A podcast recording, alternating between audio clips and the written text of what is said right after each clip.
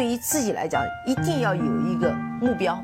一个企业，它真的要对什么人负责任？嗯，要对社会负责任，嗯，对员工负责任，对股民负责任。这个三个责任，一个国家的发展，实体经济是永远是是顶梁柱。各位好啊，给你一个真实生动的格力电器，我们给的比你要的多。这两天，甚至说这两周的行情，大家应该都很爽吧？其实这种行情呢，我也真的不愿意再多说什么，因为牛市呢，我知道你踏空了，我帮不了你；你赚钱了呢，我也拦不住你，对吧？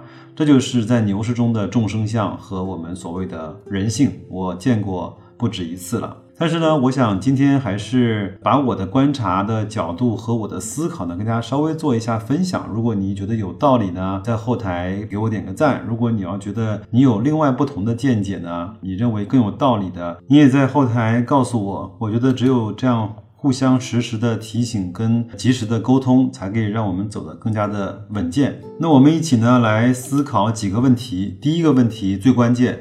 这到底是牛市吗？你想想看，什么是牛市啊？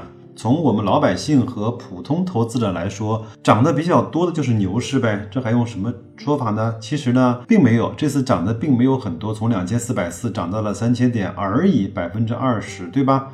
只是这次涨得比较快而已。从整个的学术定义来说，如果百分之二十以上的指数上涨就被定义为技术性。那如果从这个角度来说，今天呃上证指数已经进入了牛市了。但是从真正的点位三千点不到，以及大盘以及各个指数的市盈率啊、市净率啊这种来看，并没有到很高的点位，对吧？比如说证券公司啊，指数也只有在八百左右，在二零一五年疯狂的时候到了一千八，那整体的证券公司的市盈率啊、市净率就是 PB 啊。大概是在一点七到一点七五左右，也远远没有到大牛市来的时候的三倍，甚至是四倍。只不过这次涨得太快了，很多人跟我在一起定投了一年多，都在亏损，都还没有产生浮盈，在短短的一个月、二十二个交易日里面就赚钱了，还赚了不少的钱，对吧？这个呢，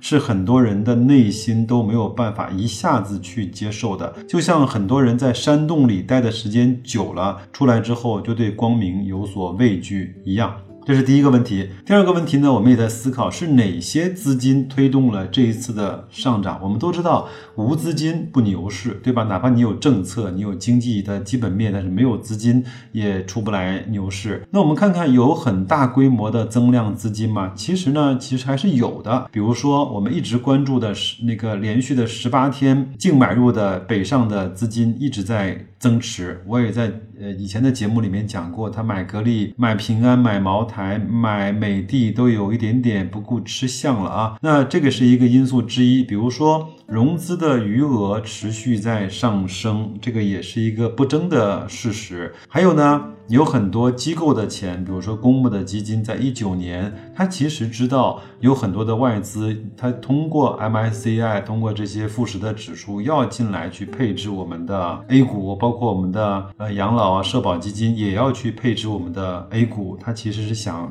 做一点抢跑的动作，所以呢，在一九年初，他也做了一些仓位的建立，但是，呃，这些都是事实。但是，我认为这些并不足以催生一波牛市。各位呢，你想想看，这两天或者说这两周，你在你身边的人啊，或者是朋友，享受到上涨的人多，还是感觉自己踏空了的人多？至少在我身边呢，我的感觉是，大家还是感觉自己踏空了的成分会大一些。即便是有一些仓位的，但是仓位也都很重。至少我看到的很少有人超过百分之五十的仓位的。所以呢，并没有很多场外的资金跑步入市，这是我们思考的第二个问题。第三，这种二零一八年全年啊，这种慢慢的下跌、钝刀子割肉式的方式，以及很多暴雷的公司呢，甚至都跌去了它市值的百分之八十，这样的打击和伤害给人的这种印象是非常深深刻的。前两天我在和一个朋友聊天。他呢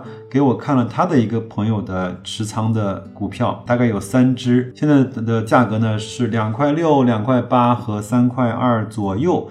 他当时呢，这三只股票都是在十块钱的时候买入的，曾经有一只股票就赔了八十多万，所以到今天我也搞不明白他到底是太随意还是太有钱。但是我想啊，这样的人呢，并不在少数，所以这样的人对熊市以及对这种赔钱割肉的这种呃一万点伤害的印象还是比较深刻的。今天正好在银行办事啊，旁边有一个。老大爷跟他的老伴儿说：“哎呦，今天卖早了，少赚了一千多块钱，应该在五块六的时候把它卖掉了。”呃，那首先呢，我相信这样的老年投资者呢，更喜欢的是去买低价位的股票。其次呢，他的老伴儿也告诉他：“哎，老老头儿，别跟了。”这波呢已经涨了不少了，我相信有这样想法的人是不在少数的。《道德经》啊里面讲过一句话，叫“飘风不终朝，骤雨呢不终日”，什么意思呢？就是疾风暴雨啊都不会长。像这样快速的上涨，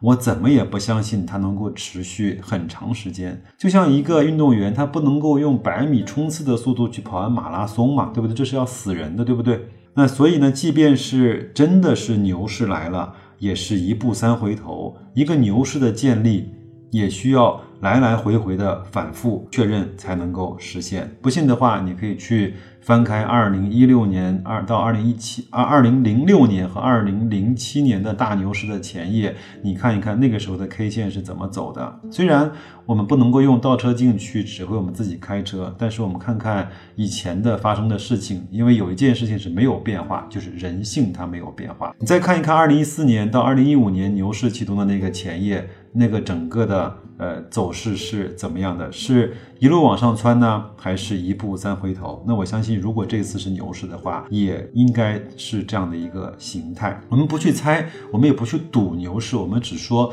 我们做好了牛市来或不来的准备。最后一个问题，我相信各位也最关注，我们应该怎么做？那至少呢，我把我的想法和我的做法跟大家做一个分享。至少我觉得现在那些没有高估的指数，那至少我会去保持继续的定投，但可能我会减少一点点的定投的金额。比如说每个月投一千的，我现在就会投八百了。它如果再涨，它还没有高估，我就投六百。当它正常估值的时候，我就投三百或者投二百。它进入高估区，我就开始不投了，慢慢的可以去把它给卖出了。那。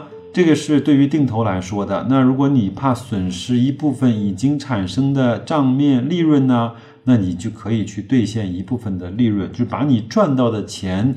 比如说，你先赎回来百分之三十五十，甚至是更多都可以。但是呢，我建议你不要空仓，也不要在这个时候选择一把 all in。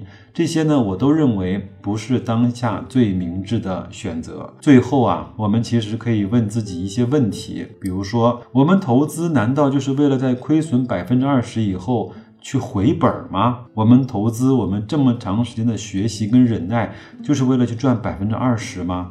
我们经历了三年的熊市，难道就是只愿意去等这样的一一次反弹吗？你即便是没有经历过零七年跟二零一五年的牛市，你能不能回去看一下当时的文章，看一下当时的 K 线，看一下当时的各个行业的涨幅？我记得一个雪球大 V 啊，曾经这么讲过：在牛市的时候，你如果不去狠狠赚钱，你在熊市怎么够赔呢？千万不要认为你比别人都聪明，可以永远抄得抄得到底，逃得了顶，不可能，好吧？那对我来说，格力现在并没有高估，上证红利和中证红利也没有高估，券商呢刚刚进入了正常估值的下沿，中证五百、中证军工还依然在低估。但是我知道东方通信肯定高估了，我也知道那些柔性屏的概念股高估了，我也知道从底部涨上来的那些百分之五十甚至更多的那些差公司高估了，知道这些就够了。我呢，在这个周末把自己执行的一些投资的纪律和原则又写了下来。是的，你没听错，我是把它们在白纸上写了下来。看到这些字之后呢，我心里是踏实的，因为我知道我在做什么事情，我也知道因为什么我才会这么做，我也知道我即将到的地方会是一个什么样的景象。我也希望你能够这么做。最后，祝各位投资愉快，坐等看戏，都希望牛市来。但是你做好准备了吗？再见。